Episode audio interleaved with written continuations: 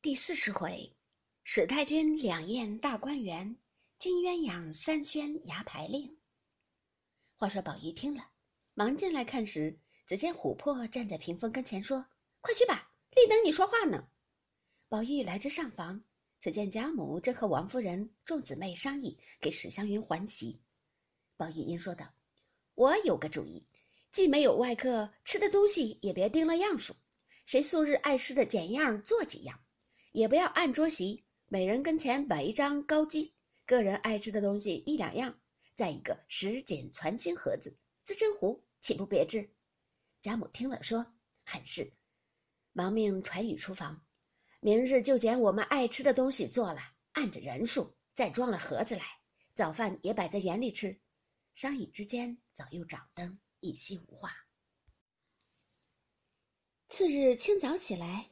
可喜这日天气晴朗，李纨清晨先起，看着老婆子丫头们扫那些落叶，并擦抹桌椅，预备茶酒器皿。只见芳儿带了刘姥姥、板儿进来，说：“大奶奶倒忙得紧。”李纨笑道：“我说你昨儿去不成，只忙着要去。”刘姥姥笑道：“老太太留下我，叫我也热闹一天去。”芳儿拿了几把大小钥匙，说道：“我们奶奶说了。”外头的高机恐不够使，不如开了楼，把那收着的拿下来使一天吧。奶奶原该亲自来的，因和太太说话呢，请大奶奶开了，带着人搬吧。李氏便令素云接了钥匙，又令婆子出去把二门上的小厮叫几个来。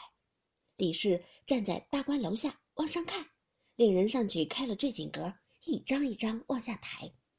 小厮、老婆子、丫头一齐动手，抬了二十多张下来。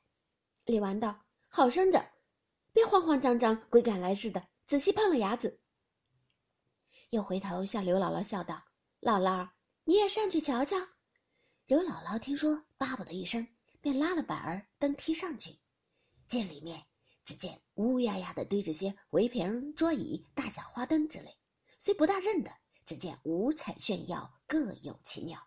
念了几声佛，便出来了，然后锁上门，一齐才下来。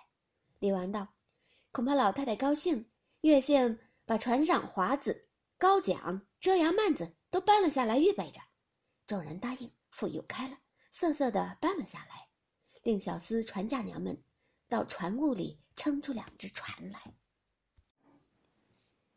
正乱着安排，只见贾母已带了一群人进来了。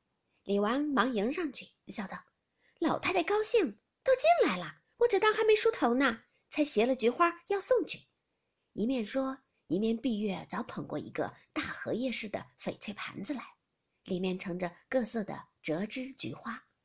贾母便捡了一朵大红的，栽于鬓上。一回头看见了刘姥姥，忙笑道：“过来带花。”一语未完，凤姐便拉过刘姥姥来，笑道：“让我打扮你。”说着，将一盘子花横三竖四的插了一头。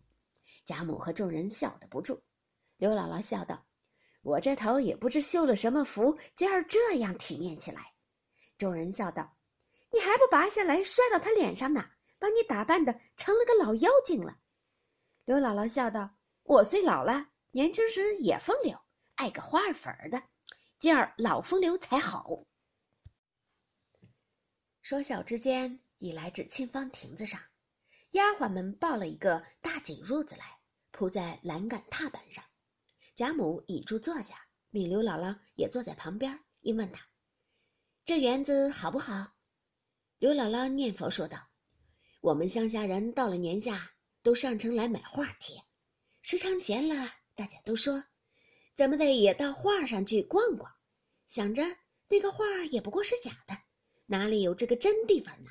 谁知我今儿进这园里一瞧，竟比那画还强十倍。”怎么的？有人也照着这个园子画一张，我带了家去给他们见见，死了也得好处。贾母听说，便指着惜春笑道：“你瞧我这个小孙女，她就会画，等明儿叫她画一张如何？”刘姥姥听了，喜得忙跑过来，拉着惜春说道：“我的姑娘，你这么大年纪儿，有这么个好模样，还有这个能干，别是神仙托生的吧？”贾母少歇一回，自然领着刘姥姥都见识见识。先到了潇湘馆一进门，只见两边翠竹夹路，土地下苍苔布满，中间扬长一条石子儿漫的路。刘姥姥让出路来，与贾母众人走，自己却前走土地。琥珀拉着她说道：“姥姥，你上来走，仔细苍苔滑了。”刘姥姥道：“不相干的，我们走熟了的，姑娘们只管走吧。可是你们的那绣鞋别沾脏了。”他只顾上头和人说话，不妨底下锅彩滑了，咕咚一跤跌倒了。众人拍手都哈哈的笑起来。贾母笑骂道：“小蹄子们还不搀起来，只站着笑。”说话时，刘姥姥已爬了起来，自己也笑了，说道：“才说嘴就打了嘴。”贾母问他：“可扭了腰了不曾？叫丫头们捶一捶。”刘姥姥道：“哪里说的我这么娇嫩了？”哪一天不跌两下子都要捶起来，还了得呢？